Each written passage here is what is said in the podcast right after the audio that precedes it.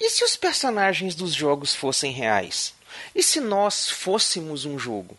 Seríamos nós personagens de um teatro? E essa brisa, será que é uma ilusão? Bora saber. Aqui você pode. Pode brisar com Eduardo Filhote.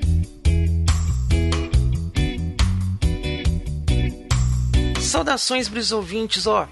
Essa viagem que eu vou falar para vocês aqui, eu vou fazer algumas referências pops aqui, mas eu vou falar que eu queria deixar é, salientado aqui o seguinte: a primeira vez que eu vi uma referência que me chamou atenção, assim, né, que me vem à memória, que eu prestei atenção mesmo nessa ideia de nós estarmos numa situação de estarmos vivendo uma vida que não é a vida real, ou que a vida real, na verdade, que pensamos ser real é só uma ilusão de uma outra coisa e tudo.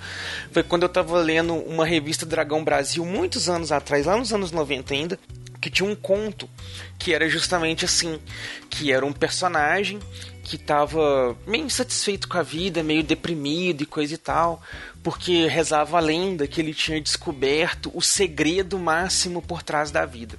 E um personagem lá foi atrás dele para querer saber o que tinha acontecido e tudo mais e tal. Eu não lembro muito bem o desenrolar da história. Eu só lembro que o, o que esse personagem descobriu é que ele, na verdade, era só um personagem de RPG que estava sendo controlado por outros jogadores de um outro mundo, né? Do, no caso aqui, do mundo real.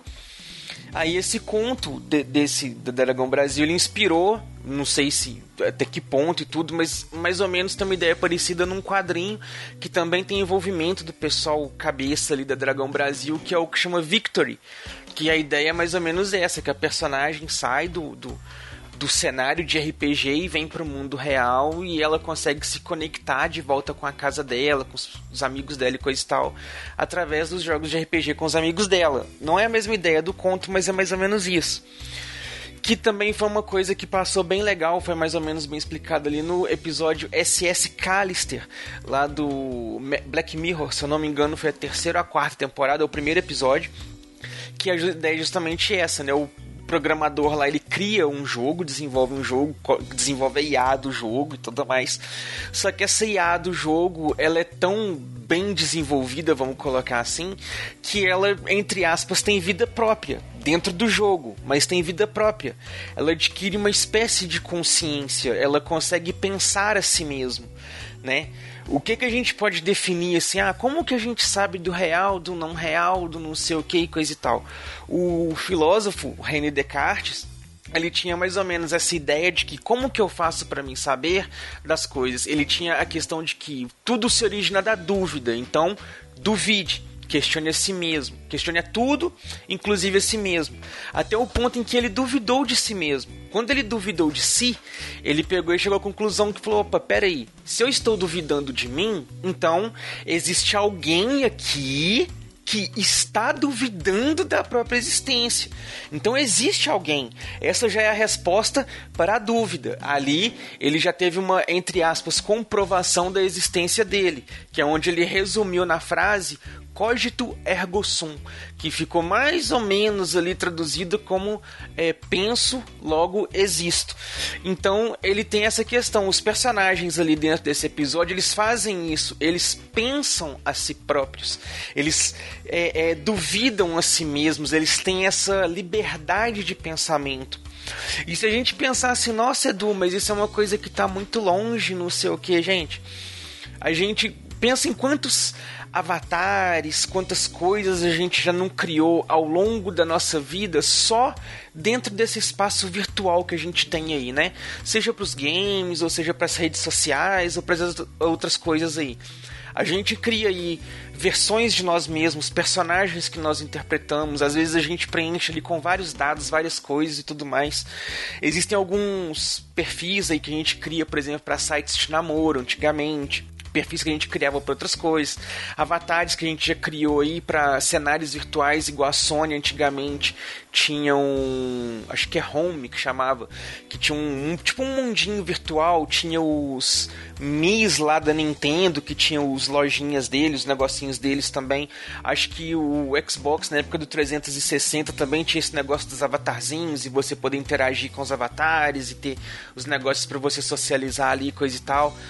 Imagina chegar num ponto em que essa tecnologia artificial comece a pensar a si mesma, comece a questionar, comece a, a pensar a si própria. Será que ela não poderia evoluir a esse ponto? O que, que faltaria para ela evoluir a esse ponto? Qual é o limite que determina que né, ela fique impedida de fazer ali?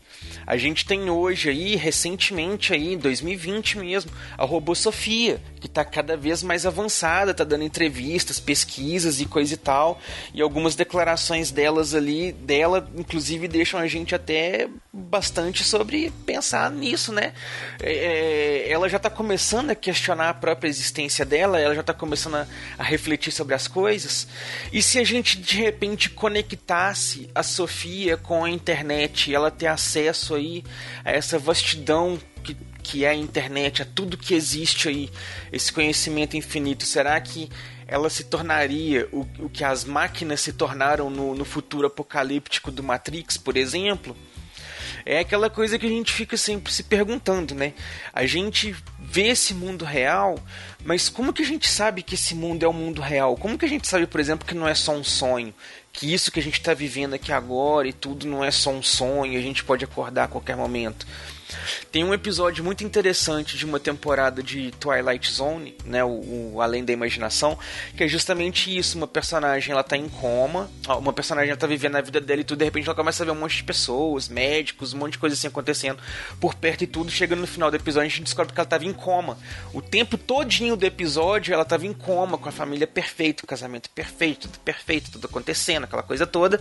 E aí ela acorda do coma. E o que, que ela fez? Ela pegou e injetou o negócio nela de novo para ela voltar pro coma, para ela voltar naquele mundo real que ela tava. Sabe? E, e, quem, qual que será esse limite? Será que já imaginou um dia a gente tá conversando ali com a Siri, por exemplo, e ela começa a, a, a ter pensamentos próprios, vontades próprias? Quem sabe um dia a tecnologia não caminha para isso? Ou melhor dizendo, quanto tempo vai demorar para a tecnologia chegar nisso? Né? E eu deixo aí para vocês a seguinte pergunta essa semana: vocês já se sentiram como personagens de um jogo como irreais nesse mundo? Pensem aí pra gente falar mais sobre isso nas próximas brisas. Valeu!